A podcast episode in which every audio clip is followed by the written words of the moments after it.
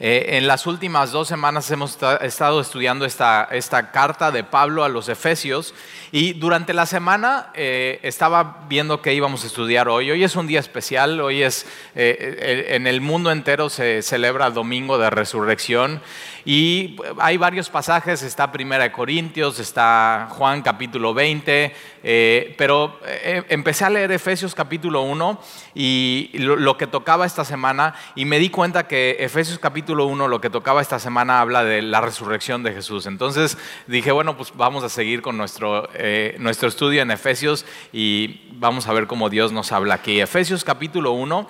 La semana pasada nos quedamos en el versículo 13 y de ahí vamos a empezar para terminar todo el capítulo 1 el día de hoy.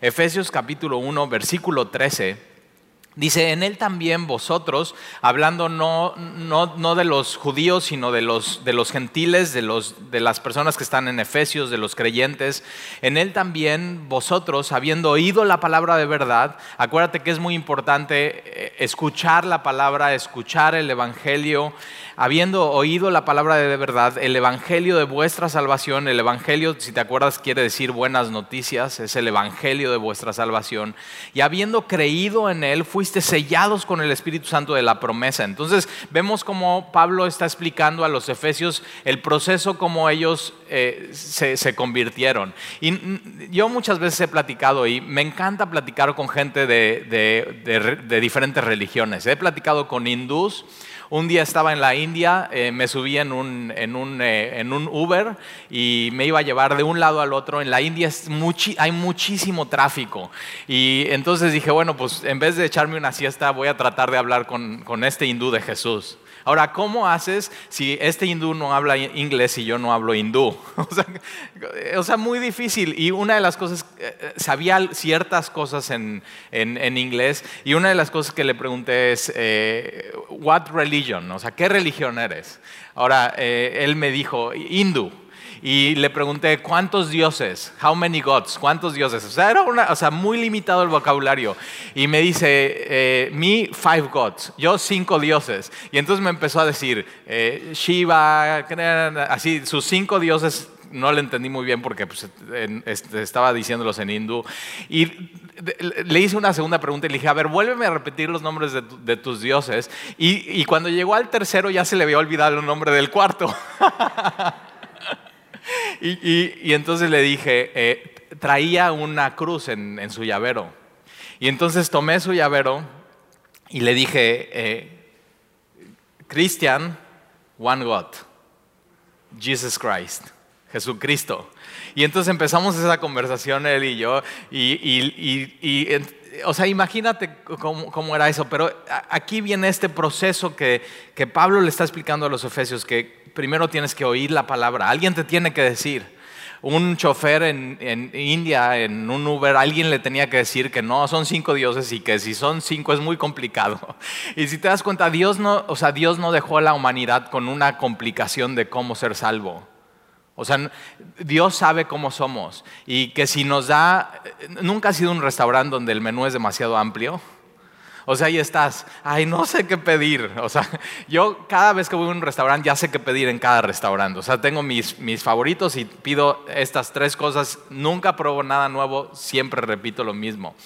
Y Dios conoce que somos así y que si nos da diferentes caminos y diferentes opciones, pasaríamos toda la vida pensando a ver qué escogemos. Y Dios por eso dice solamente un camino un solo Dios, un solo Señor, un, solo Salvador. Y Jesús por eso cuando viene dice, yo soy el, camino, yo soy la verdad. No está diciendo, yo soy uno de los caminos, yo soy una de las verdades, dice, yo soy la vida. Y, y lo pone tan claro y dice, nadie puede ir al Padre si no es a través de mí. O sea, nadie puede ir al Padre si no es a través de mí. Y entonces tienes que escuchar ese mensaje, es la, palabra de verdad, el Evangelio de, la salvación. No hay otra manera en este mundo para ser salvos que, el Evangelio, las buenas noticias de Jesucristo el Evangelio de vuestra salvación y habiendo creído en Él. Lo que vimos la primera parte de Efesios es que Él hace todo. Eh, el, Padre es el que te escoge, el Padre es el que te predestina, el Padre es el que hace todo el plan de, salvación, dice, desde antes de la fundación del mundo.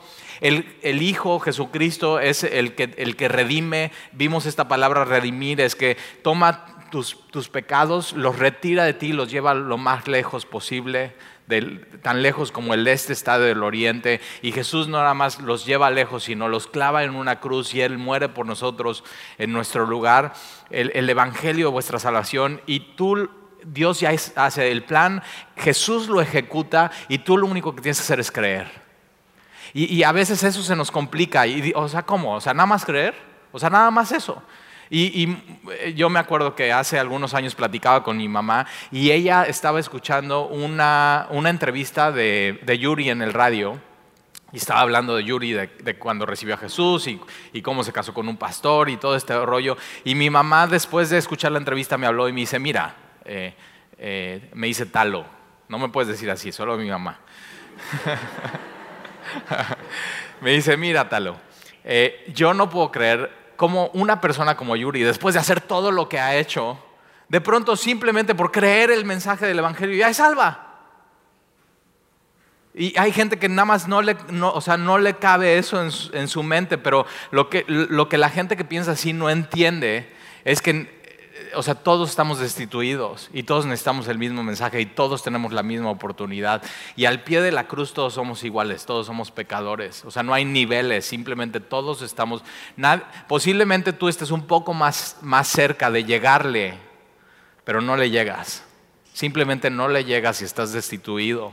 Y, ese es el mensaje. Eh, ayer platicaba con, unos amigos en la radio, estábamos hablando del ladrón de la cruz como eh, el ladrón en la cruz, eh, siendo, la palabra ladrón ahí va más allá del ladrón de que se robó unos gancitos y unos chocorroles en el Oxxo. La palabra ladrón en la cruz está hablando de un, sicario. O sea, uno de los peores sicarios de la época de Jesucristo está crucificado al lado de él.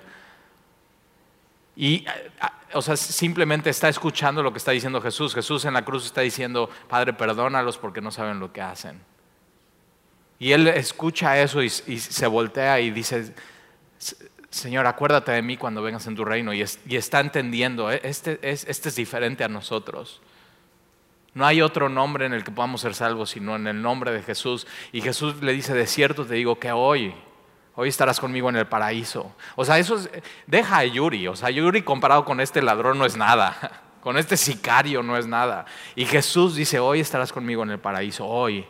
No tienes que hacer absolutamente nada. El, ladrón no se bautizó, el ladrón no, o sea, ni siquiera hizo la oración del pecador, no tomó un llamado, no se paró al frente en una iglesia, no, ahí te va, no leyó una Biblia, nunca.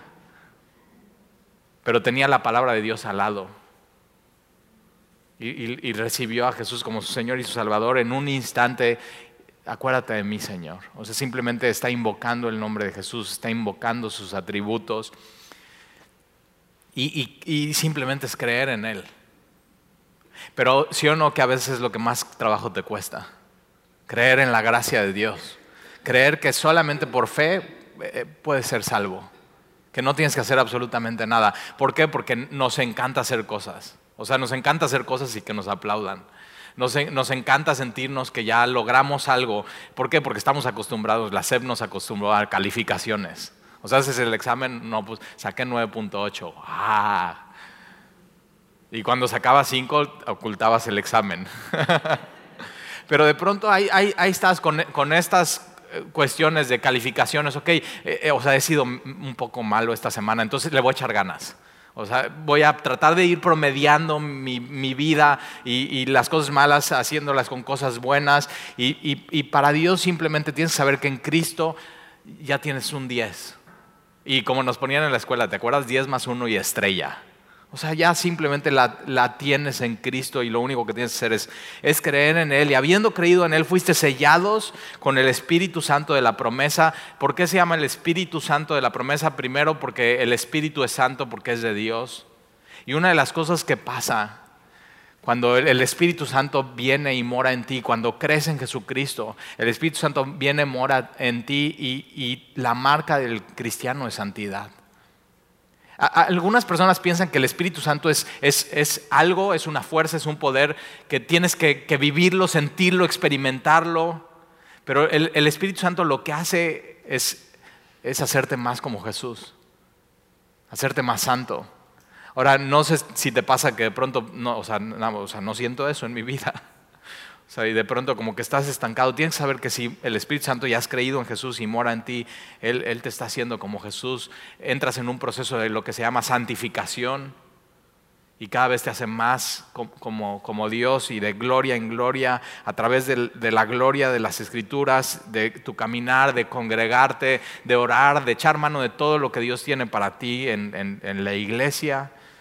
Dice, y, en Él fuiste sellados con el Espíritu Santo de la promesa. Es esa promesa que Jesús dijo, no los dejaré huérfanos, sino enviaré el Espíritu Santo, el consolador, otro como yo, para que esté con ustedes. Y dice, les conviene. Ahora, ¿te imaginas Jesús diciéndole esto a sus, a sus discípulos? Les conviene que yo me vaya. O sea, ¿cómo? cómo? No, no, nos puede convenir eso, pero Jesús dice, les conviene que yo me vaya, porque cuando yo me vaya, entonces rogaré al Padre y Él enviará el consolador, otro como yo.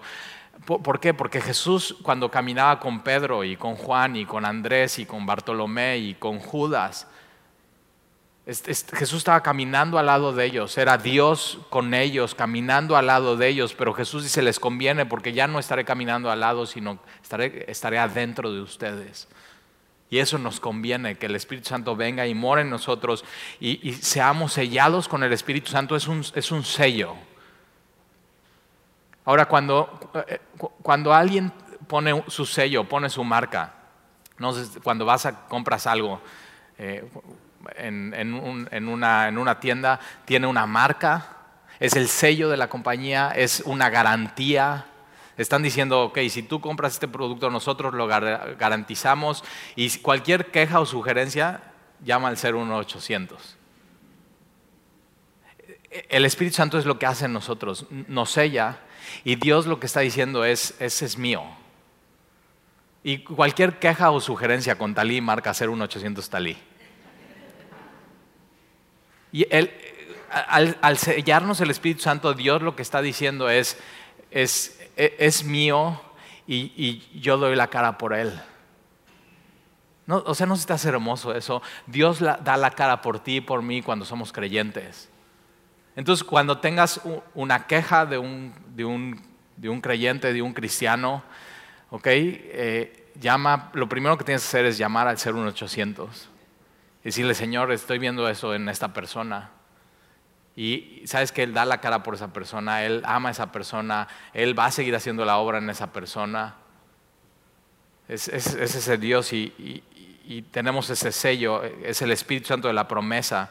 Versículo 14, que es las arras de nuestra herencia hasta la redención de la posesión adquirida para alabanza de su gloria. Me encanta eso, para alabanza de su gloria. Y en Efesios capítulo 1 ya vimos tres para alabanza de su gloria, para alabanza de su gloria, para alabanza de su gloria. Y de pronto dices, o sea, ¿por qué Dios está tan, eh, eh, tan emocionado con su gloria? Y, y vimos que el, el Padre nos escoge para alabanza de su gloria, que el Hijo nos redime para alabanza de su gloria que el Espíritu Santo nos sella para la alabanza de su gloria, porque al, al final e, Él es glorioso y todo lo está haciendo por Él, de Él y para Él, y no nos ha dejado este trabajo en nuestras manos, y entonces Él es el que tiene que brillar. Y hay gente que no le gusta este mensaje porque, porque eh, está acostumbrado a Él brillar. Eso es humanismo. Y la Biblia no nos deja eso a nosotros, sino dice, no, todo es para alabanza de mi gloria. Y tienes que saber, Dios ama su gloria, no comparte su gloria con nadie. Y, y todo este proceso de que el Padre te escoge, el Padre te redime y el Espíritu Santo te sella es para alabanza de su gloria. Ahora, versículo 14 dice, ¿qué es las arras? Has escuchado esta palabra arras y posiblemente si te casaste hubo arras en tu boda. O si ha sido una boda, viste, has, has, visto arras y la gente de pronto no sabe qué significa eso, pero las, las arras aquí en la Biblia es un pago anticipado. Por eso cuando te casas y, y, alguien te está casando y vamos a tener algunas bodas este año en Semilla, entonces pon atención si te vas a casar para que entiendas qué es eso, las arras, ¿ok? Las arras, ¿te acuerdas? Son 13 moneditas pequeñas Yo me acuerdo que eh, me escogieron como padrino de arras de un amigo eh, eh, de Cuernavaca y se casó con la esposa de mi, la hija de mi pastor. Y entonces ahí vamos a Israel y vamos todos juntos en el viaje y yo, yo iba a ser padrino de, de arras de ellos. Y querían moneditas denarios de Israel antiguas, y, o sea, muy nice, ¿no? Muy bíblico. Y entonces eh, fuimos a un mercado, me acuerdo, Sandy y yo vamos a un mercado y estamos viendo, eh, oye, tienen, tienen denarios, ¿no? Y entonces ya te lo sacan y, y, cada vez que vas a comprar una tienda te dicen, tienes que regatear, o sea, tienes, o sea, del precio que te dan, bájale, bájale, bájale, bájale. O sea, tienes que ser, tienes que ser bien judío, o sea. Y entonces estás ahí regateando y nos dicen, no, pues vale tanto, vale tanto, vale tanto. Y entonces yo regateé tanto y mi, mi esposa nada más así, le da pena, o sea, cuando empiezo a regatear. y regateé, tanto que llegó un momento que el cuate dijo, no, no, pues ya no te las puedo vender, o sea, ese precio. Y entonces yo así muy como, ah, pues me voy, a ver si me llama. y no me llamó. Y entonces ya se las había enseñado al novio y le dije, oye, aquí están, ¿te gustan? Ay, están increíbles, no sé qué. Y me subo al camión, porque todos íbamos en camión, este, y él pensó que las había comprado y no las compré. Y entonces voy, me subo y, le dice, me acuerdo, le dice mi amigo a, su futura esposa, Talí ya compró las arras. Y yo así, no inventes, entonces todavía no las compro. Y este, me acuerdo que después, pues todo el viaje, o sea, ya ni puse atención a la, Tierra Santa porque estaba pensando en las arras, en las arras. Ya no me acordaba dónde era la tienda, o sea, todo un caos, todo un caos. Luego te platico cómo terminó la historia, pero... Eh, cuando tú pones las, las, arras en, la mano del, novio, y Efesios capítulo 5 habla de, cómo, cómo, es una relación matrimonial en, armonía. Entonces desde aquí Dios está diciendo, así tiene que ser, la relación matrimonial es, es una vitrina de la relación de Jesús con su iglesia. O sea, nada más piensa eso. La relación matrimonial es una vitrina de, cómo es Jesús con su iglesia. Y de pronto los esposos estamos, híjoles, me falta, todavía me falta amar a mi esposa, me, falta. Pero cuando eh, el, esposo entrega las, a las arras a la, a la esposa, le está dando un pago anticipado de que le va a proveer, le va a amar y le va a sustentar por el resto de su vida hasta que la muerte lo separe. Es un pago anticipado. Eh, también para entender esto a, raspago anticipado es cuando vas a comprar una casa eh, y si has estado en, ese proceso, eh, vas y, ves la casa y, dices, esa, esa quiero. Todas son iguales, pero esa quieres. O sea, en un condominio todas son iguales, pero esa quieres la de la esquina que da justo donde está la alberca y donde están los juegos. Y ya, o sea, ya te haces viviendo ahí y hablas con la persona de bienes raíces y, ya, ya tienes los medios, ya tienes la manera. Entonces, lo que tienes que hacer es apartar esa casa y lo que te piden es un pago anticipado para apartar la casa. Y si das ese pago anticipado, para el desarrollador cuando alguien llega después de ti y dice, oye, yo quiero esa casa. De pronto todo el mundo ya quiere tu casa. Y dicen, no, yo quiero esa casa. Te dicen, no, esa casa ya no está disponible, ya tenemos un pago anticipado, ya es de alguien, está garantizada. Ya nadie, o sea, no te has ido a vivir ahí, pero ya es tu casa. Y lo que está explicando aquí la Biblia es que nosotros ya tenemos una, casa, una herencia en el cielo que Jesús nos prometió. Y el Espíritu Santo que mora en nosotros, todavía nosotros no moramos en esa casa, pero el Espíritu Santo sí mora ahora en nosotros, es ese pago anticipado de ese lugar donde todavía no vivimos, pero ya es de nosotros, ya está disponible para nosotros y lo único que tiene que pasar es tiempo para llegar a ese lugar. El Espíritu Santo es eso para nosotros. Cuando el Espíritu Santo creemos y viene a morar en nosotros, es la garantía, el pago por anticipado de lo que viene. Eh, o sea, Dios es increíble y dice que nos sella con el Espíritu Santo de su promesa, que son las arras de nuestra herencia, hasta la redención, hasta la redención de la posición adquirida. Todavía no adquirimos lo que viene lo estamos esperando, lo deseamos. Y yo conozco personas que adquieren una casa y están a tres meses de, ok, la escritura, pero ya dieron el anticipo y lo único que están pensando es, quiero ir a vivir a esa casa. Y tú y yo como creyentes, sabiendo que tenemos eso, lo que tenemos que estar pensando es, o sea, está padre esta casa donde vivimos, este lugar, esta ciudad, eh, nuestros amigos, hasta nuestra iglesia, pero, pero Dios tiene algo mejor para nosotros. Siempre el cristiano tiene que estar con esa esperanza. Dios tiene algo mejor. Esto no es todo, esto no puede ser todo. Dios tiene algo mejor para nosotros y eso, es, vida eterna, es, estar con Él. Y el Espíritu Santo son, son las arras, es, la garantía. Por eso cuando el esposo le da, tiene tanto significado. Cuando un matrimonio tiene problemas, siempre los llevo a recordar ese día y esas promesas que se hicieron. Y parte de eso tienes que saber que, que Dios es fiel y si Dios te está dando las arras, ese pago anticipado, Dios es fiel, Dios no se va a echar para atrás, tiene su sello, tiene su marca, Él sabe con quién se estaba rifando, Él sabe a quién estaba sellando con su espíritu, Él sabe eh, en quién estaba Él viniendo a morar, Él sabe dónde flaqueas, Él sabe, él, sabe dónde, dónde, puedes caer, Él sabe dónde dudas y, de todas maneras Él vino y, moró en ti y tienes ese, ese anticipo. El Espíritu Santo nos, nos da seguridad. A veces personas dicen, es que, eh, o sea, como que no siento esta experiencia del Espíritu Santo. Y digo, no, es que cuando lees esto que dice Efesios, te da una gran seguridad de tu salvación. Y no estás esperando experiencias espirituales porque tienes al Espíritu Santo en ti morando y es lo que te da seguridad y tienes seguridad de la salvación, que si tienes a Jesús tienes, tienes vida eterna. Entonces podemos sentirnos súper seguros y súper confiados que el Padre nos escogió y si Él nos escoge y escuchamos el Evangelio, Jesús nos redime y el pago está completo. Eso es lo que pasa en la cruz. El, el Viernes Santo en la cruz vemos el amor de Dios, pero el domingo de resurrección vemos su poder. Y vamos a seguir leyendo de eso, de, su poder, versículo 15. Por esta causa, Pablo me encanta porque eh, eh, usa eso, por esta causa, ¿por qué causa? Porque el Padre te escoge, porque el Hijo te redime y porque el Espíritu Santo te sella y el Espíritu Santo es tu garantía y te puedes sentir seguro. Por esta causa también yo habiendo oído de vuestra fe en el Señor Jesús y de vuestro amor para con todos los santos, no ceso de dar gracias por vosotros. Pablo está escribiendo y, dice, por todo esto que Dios hizo, no dejo de dar gracias a Dios por ustedes.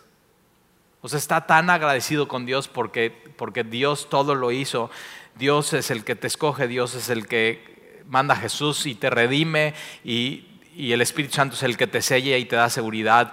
Y Pablo dice, por esta causa también yo, habiendo oído de vuestra fe en el Señor Jesús y de vuestro amor. Ahora chécate esto, fe sin amor es fanatismo. ¿No, conoces a alguien así? O sea, que, que tiene mucha fe y se sabe mucho la Biblia, pero no ama a las personas. O sea, es un fanático. Pero amor sin fe es Barney. Porque eh, eh, el, amor, el amor viene de Él, viene de Dios. Es, eh, Juan dice, en esto consiste el amor, no en que nosotros hayamos amado a Dios, sino que Él nos amó primero. Y cuando recibimos su amor y estamos, estamos siendo llenados con su Espíritu Santo, que uno de los frutos del Espíritu Santo, el fruto del Espíritu Santo es amor. Entonces Pablo puede decir que un creyente que ha sido sellado con el Espíritu no está viviendo experiencias espirituales, como de pronto en algunas iglesias se viven, sino lo que se ve en él es, amor. Y Jesús dice, en eso conocerán que son mis discípulos, que se aman unos a otros.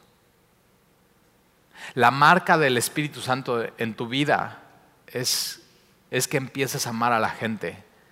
Y, dice, he oído de vuestra fe en el Señor Jesús, entonces tienes que tener una fe en Jesús, en Él,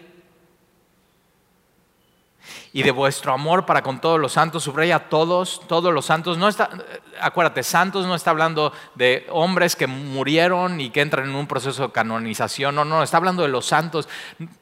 Amar gente, gente que ama a Dios, que ha sido apartado para Él, y su amor para con todos, dice todos los santos. O sea, no nada más todos los cristianos que te caen bien. O no nada más todos los cristianos que son de tu bolita. O no nada más todos los cristianos que tienen tu misma edad.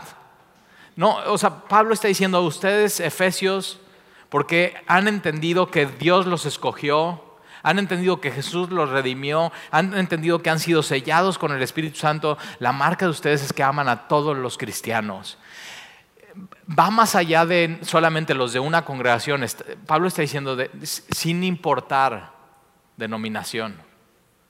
Y a veces eso nos cuesta trabajo. Amar a todos los cristianos. Pero Jesús dijo, en eso conocerán que son mis discípulos, que se aman unos a otros. Amar a los que de pronto piensan diferente a nosotros en cuanto a, en cuanto a doctrina, en cuanto a experiencias del Espíritu Santo. Pero Dios nos, llama a eso y, te das cuenta, el, el, tener el Espíritu Santo no se trata de sentir, sino Pablo está diciendo, se trata de ver.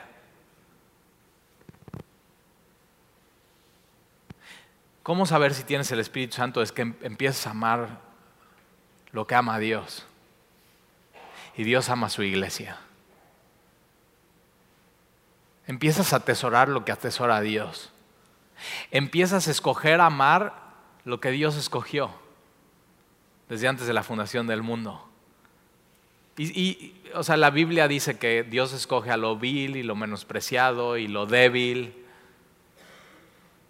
lo, no tan inteligente, lo no tan noble. Y de pronto Dios dice, ok, lo que yo escogí, tú escoge amar.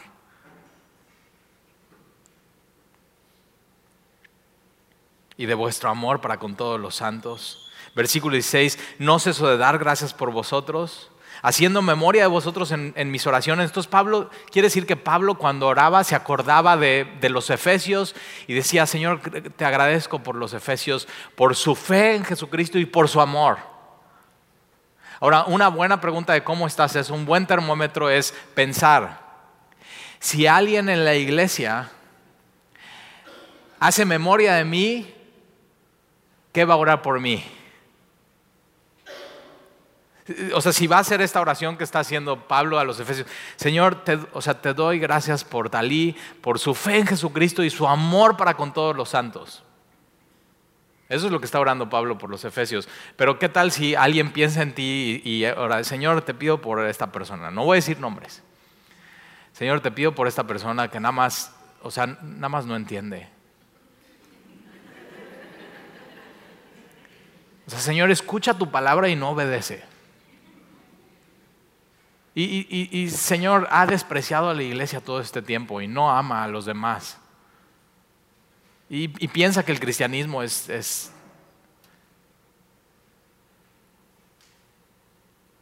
Y de pronto te das cuenta, el Espíritu Santo nos, da convicción de pecado y dices, ay, o sea, necesito amar más. Necesito que si alguien hace memoria de mí, dé gracias a Dios por mi vida. O, posiblemente tú estés aquí hoy y nadie te conozca en la iglesia y nadie hace memoria de ti porque no te involucras. Y, tienes que empezar a involucrarte porque ¿cómo puedes amar a alguien que no conoces? ¿Cómo, o sea, simplemente no se puede. ¿Y cómo, cómo amamos a alguien? Estamos orando por ellos, nos relacionamos con ellos, estamos animándolos, estamos exhortándonos.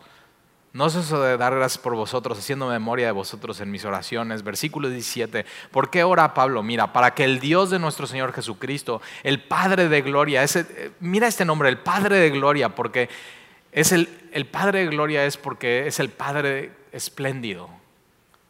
Que Él hace todo, Él te escoge, Él manda a Jesús, te redime y Él te sella con su espíritu. Es espléndido.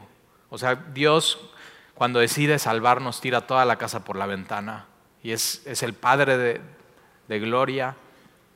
Os dé espíritu de sabiduría y de revelación en el conocimiento de Él. Pablo está orando por los efesios que, que Dios les dé espíritu de sabiduría y revelación en el conocimiento de Él. Pablo no está orando para que Dios les dé dinero, casas, coches, Pablo está orando por los efesios y le está diciendo, Padre, yo te pido que a los de, Éfeso les des tu espíritu. Espíritu de sabiduría y de revelación en el conocimiento de ti. Y sabes que eso es lo que tenemos que orar por, los demás y tenemos que orar por nosotros como iglesia. Señor, te, pedimos que nos des tu espíritu para poder entender quién eres tú. Tú y yo necesitamos entender quién es Dios. Y tienes que saber esto, el recurso para entender quién es Dios es Dios mismo. Él es el que nos da el recurso para entender quién es Él. Sin Él no podríamos entender quién es Él. Sin Él sería Dios un Dios extraño, un Dios lejano. Y, Pablo está orando por ellos que, les dé espíritu. Mira cómo en el versículo 17 está la Trinidad. Me encanta el versículo 17. Está el Dios Padre, está el Dios Hijo y está el Espíritu. En un solo versículo tienes la Trinidad, que les dé espíritu de sabiduría y revelación en el conocimiento de Él. Versículo 18, alumbrando los ojos de vuestro entendimiento. La palabra entendimiento, otras versiones dicen corazón. Dios tiene que alumbrar los ojos de nuestro corazón para entender quién es Él. Mira, la manera de entender la Biblia no es que tengas un IQ muy alto. O sea, si no, yo no sería pastor. La manera de entender la Biblia es que Dios te dé su espíritu. Él mismo es el recurso. Y que Dios ilumine y abra los ojos de tu corazón para que veas quién es Él. Si tú, no, o sea, si tú lees tu Biblia y no entiendes, y no estoy diciendo que entiendas las partes difíciles y pesadas de la Biblia, o sea, si tú lees la Biblia y, simplemente te aburre y no entiendes y no puedes leer, tú necesitas hacer esta oración y decirle, Señor, yo te pido que me des tu espíritu, sabiduría y revelación para, y que abras mis ojos.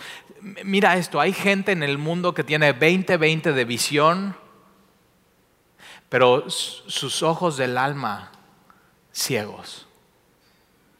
Y hay gente en el mundo que tiene ceguera de visión en sus ojos, pero sus ojos del alma ven 20-20 y claramente a Dios. Y la única manera de entender las cosas de Dios es que Dios haga algo en nosotros. Porque no es por inteligencia, no es por IQ, es simplemente que Él se revele, Él abra los ojos de nuestro entendimiento. Y es un don que Dios te da y se lo tienes que pedir, Señor, abre mis ojos, alumbra los ojos de mi entendimiento. Ahora mira para qué, para que sepas cuál es la esperanza a, la que Él los ha llamado. Entonces tú tienes que pedirle a Dios que abra tus ojos para que sepas cuál es la esperanza a la cual Él te ha llamado. Y la esperanza a la cual Él te ha llamado que tienes que tener muy clara y tienes que verlo con tus ojos de tu corazón. La esperanza es un día verle, es un día estar con Él, es, es, pasar una eternidad con Él disfrutando de su gloria, es, es por fin escuchar su voz audible, por fin ver su rostro, por fin ver sus marcas, por fin estar en un lugar donde el pecado no reina, sino Jesucristo es el Rey con un cuerpo nuevo y resucitado. Y, Dios tiene que abrir nuestros ojos para que sepamos cuál es la esperanza a la cual Él nos ha llamado y cuáles las riquezas de la gloria. Dios tiene que abrir tus ojos del alma para que puedas ver cuáles son las riquezas que hay en Él. No hay mayor riqueza que Él, que Él mismo. Y, y esta semana yo estaba platicando con Sandy y ya ves que ahora Luis Miguel está de eh, gira, eh, Auditorio Nacional, una fecha, otra fecha, otra fecha, otra fecha, otra fecha. Y, Sandy y yo cuando eh, éramos novios fuimos a verlo y, o sea, la verdad, ¿qué onda? O sea, ¿qué show de este cuate? Está muy cañón. Hoy ya no hay artistas así.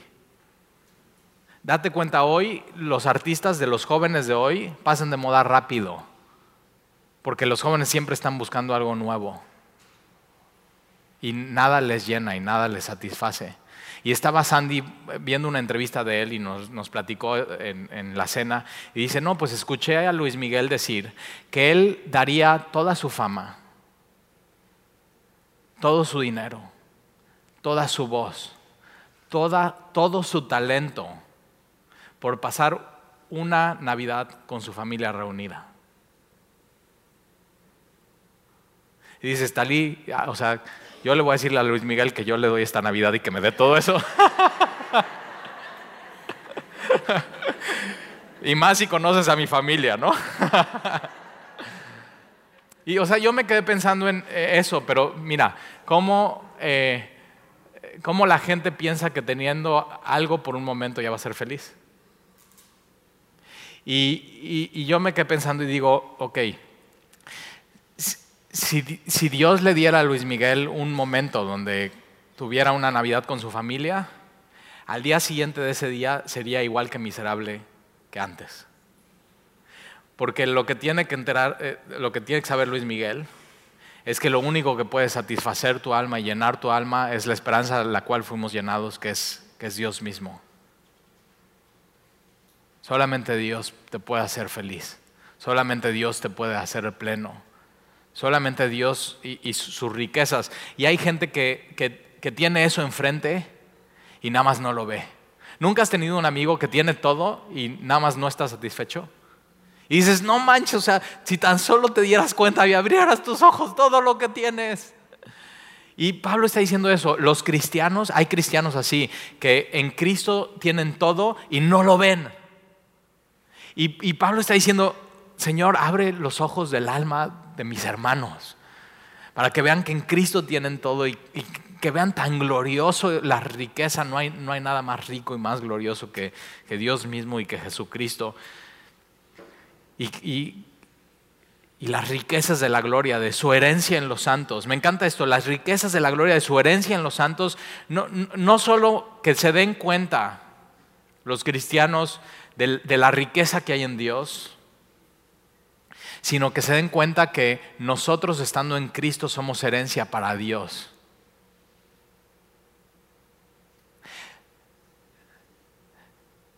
tienes que saber que tú y yo no valemos por lo que somos. Tú y yo valemos por en quién estamos. Y tú y yo estamos en Jesús. Y Jesús dio su vida por ti un viernes en la cruz. Y eso es lo que te da valor. Ser suyo, ser su hijo, ser adoptado, ser amado por Él. Eso, es lo que te da valor y eres, su herencia. Él te escogió como, como, como su herencia. Las riquezas de la gloria de su herencia en los santos, versículo 19. ¿Y cuál? Eh, van tres cosas que Pablo dice, tienen que abrir los ojos a esto, tienen que entender esto. Y la tercera cosa, versículo 19, ¿y cuál la superinminente grandeza de su poder? para con nosotros los que creemos, según la operación del poder de su fuerza, la cual operó en Cristo resucitando de los, muertos. Ahora, versículo 19 y versículo 20 tiene seis palabras que Pablo, eh, imagina que Pablo está agarrando una licuadora como la que tienes en tu casa y quita la tapa y está buscando Pablo en el diccionario palabras en griego que tienen que ver con poder, con energía, con, intensidad el poder, y está tomando todas estas palabras que encuentra, las está poniendo en una licuadora y está licuando esto y está saliendo eso. Mira las palabras en, versículo 19. Supereminente. O sea, eso es, eso es más que sobreabundante. La palabra en original es hipérbole. Y si estudiaste español con una buena maestra, sabes que hipérbole es una mega super exageración de algo. Y Pablo está tomando esta palabra hipérbole más allá de lo, de lo que puedes pensar, exagerado, exagerado, exagerado, exagerado, exagerado. Tomar, ¿Conoces a alguien exagerado? o sea, que dices, no manches, ese cuate es un exagerado. Ok, Pablo toma esa palabra, mega, super, excede todo, o sea, más que mega, super, super, duper, super abundante y la pone en una licuadora. Entonces, versículo, versículo 19, la supereminente, y después usa grandeza. La palabra grandeza es megetos, que es magnitud o intensidad. Entonces, toma esa palabra magnitud, intensidad y la echa en la licuadora. La super, versículo 19, supereminente, grandeza, poder. Entonces, eh, eh, poder quiere decir eh, dunamis, que es dinámico, alguien dinámico que dices, o sea, es muy intenso. Entonces toma esta palabra supereminente, eh, magnitud, dinámico, y toma esta palabra y la echa en la licuadora, Pablo. O sea, está tratando de ver cuántas palabras puedes coger de grandeza, eh, supereminente grandeza de su poder para con nosotros los que creemos. Entonces dice, todo eso que estoy echando en la licuadora está disponible para todos los cristianos. Piensa en eso un momento. Ahora, ¿cómo se ve ese poder que está disponible para ti, para mí? Versículo 20, la cual operó, la, la palabra operó es energía, entonces tiene supereminente grandeza, fuerza, poder, dinamismo, energía. Todo, todo es disponible, la cual operó en Cristo resucitando de los muertos. Ahora, vemos muchos milagros en la Biblia. Vemos que Dios abre el mar, vemos que Jesús camina sobre el mar, vemos que Jesús abre los ojos, pero pero vemos el mayor milagro es que Jesús resucita de los muertos, que después de tres días en la tumba Jesús resucita. Y lo que Pablo está diciendo aquí es el poder que resucitó a Jesús, que de, un muerto, muerto, muerto, muerto le da vida, ese poder está disponible para los cristianos.